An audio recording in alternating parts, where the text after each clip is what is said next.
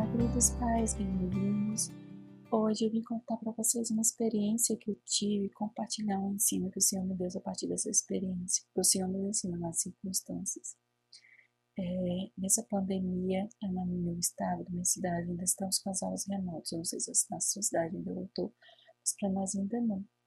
E eu estava percebendo que minha filha não estava se desenvolvendo da forma que eu esperava, né? Aí a gente, nossa, o que será que está acontecendo? Por quê? Aí eu percebi que ela não estava aprendendo simplesmente porque ela tinha tanto medo de errar que ela não estava conseguindo se desenvolver naquilo. Porque medo de escrever a letrinha, medo de colocar ela, escrever lá no caderno, o errar, errado. Então ela, sabe, teve um bloqueio geral ali. E eu fui trabalhar pensar, gente, será que da onde está vindo isso? Tem muitas vezes, ah, porque é criança, é criança, é criança. Nós precisamos olhar também para nossas atitudes, para o que a gente tem feito, se isso também não está partido, se a culpa não é nossa também, vem de parte disso. E eu venho percebendo que muitas vezes a gente acaba corrigindo é, o erro, ou, mas nós nos damos o trabalho de ensinar o correto. Então a gente se estressa logo e, e a gente acaba, não, deixa isso que eu faço. É, derramou o leite, ah, tá, sabe, limpo. E a gente perde uma oportunidade tão rica para ensinar o nosso filho. Será que não? Aí eu pensei bem, acha que eu nunca ensinei a minha filha a errar? Ela precisa errar, todo mundo erra, somos seres humanos, faz parte da vida. E uma coisa do erro é aprender com ele. E isso faz parte de ensinar a sabedoria para a criança. Então eu comecei a fazer esse trabalho com ela. Não, você faz aí tudo do jeito que você entendeu, do jeito que você acha, depois a gente vem e apaga, faz de novo, corrigindo os erros. E a gente tem percebido isso em tudo que ela tem feito. É, e nós como pais, precisamos tomar esse cuidado. É, tipo, a criança derramou leite no chão, é, mesmo que ela tenha feito isso muitas vezes, que acaba nos irritando, tirando o, do sério, nós precisamos ter a maturidade, a paciência de chamar a criança, não, vai pegar o pano e você vai limpar essa bagunça que você fez aqui, você vai corrigir esse erro que você fez. Porque quando a gente faz isso, a gente está ensinando eles a lidarem com tudo na vida deles. E até é, isso vai, também vai influenciar no relacionamento deles com o próprio Deus. Porque nós vivemos uma geração que não tem coragem mais para enfrentar os seus problemas. Eu falo para mim que isso foi para mim uma dificuldade muito grande em anos. Muitas vezes eu me escondia dos meus problemas, eu corria, eu botava a barriga para debaixo do tapete, e aquilo me causa tanta angústia. E, e a maturidade que eu tenho alcançado em Deus, o Senhor tem trabalhado isso. E às vezes é um processo muito doloroso você ter que bater de frente com aquele problema, com a consequência daquilo que você fez. Mas o Senhor não quer que a gente se esconde.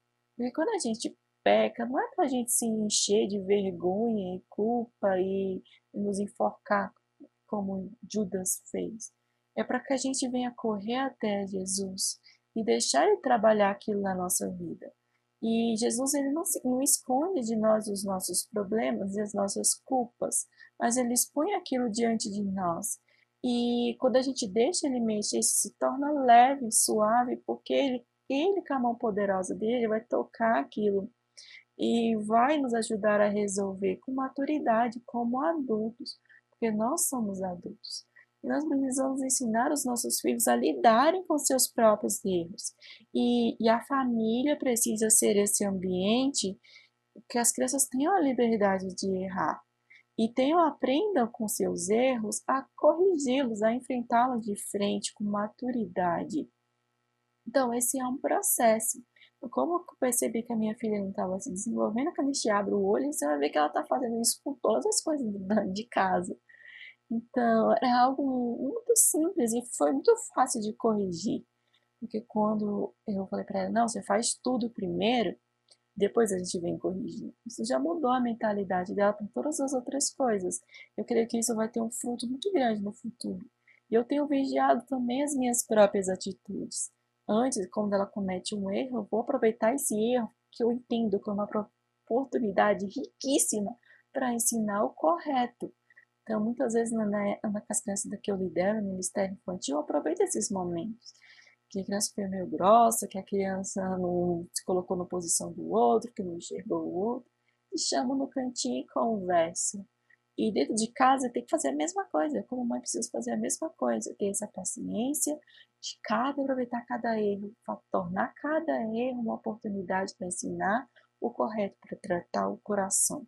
Então, que com esse meu exemplo você venha aprender também. Vou dar uma pensadinha aí na sua vida, com seus filhos, em saciar a casa. Porque dar liberdade para o erro é a oportunidade de corrigir o erro, não para negligenciar ele, deixar a criança fazer o que quer, não. Mas aproveitar os erros das crianças para ensiná-las a serem sábias, a enfrentarem seus erros de frente. E na hora de corrigir, lembra que a gente corrige, não é para punir só, mas para a gente corrigir. Corrigir é diferente de punir, porque corrigir é ensinar o correto. E punir é só punir mesmo, se dá um castigo por aquilo. E nós, como pais, nós estamos para corrigir. Então, se a gente vai corrigir, a gente vai ensinar o correto. Se vai ter consequência daquele erro repetido um milhão de vezes, ele vai ter as consequências disso. Mas nós vamos aproveitar essa oportunidade para ensinar corretos, para ensinar as crianças que elas precisam enfrentar seus problemas de frente, que elas precisam, que elas são capazes, porque o Senhor as fortalece, que o Senhor as ajuda, e que diante de Deus elas tenham toda a liberdade de errar, porque o Senhor é que nos corrige, o Senhor é que nos ama. Tem, estava lendo Provérbios hoje, você está no grupo do WhatsApp, está acompanhando, tem um versículo que fala sobre recomeço, sobre a gente enfrentar tudo de frente. Então, vai lá, está em Provérbios 3, então, lê aquele capítulo ali e aprenda também o que eu aprendi com o Senhor, amém?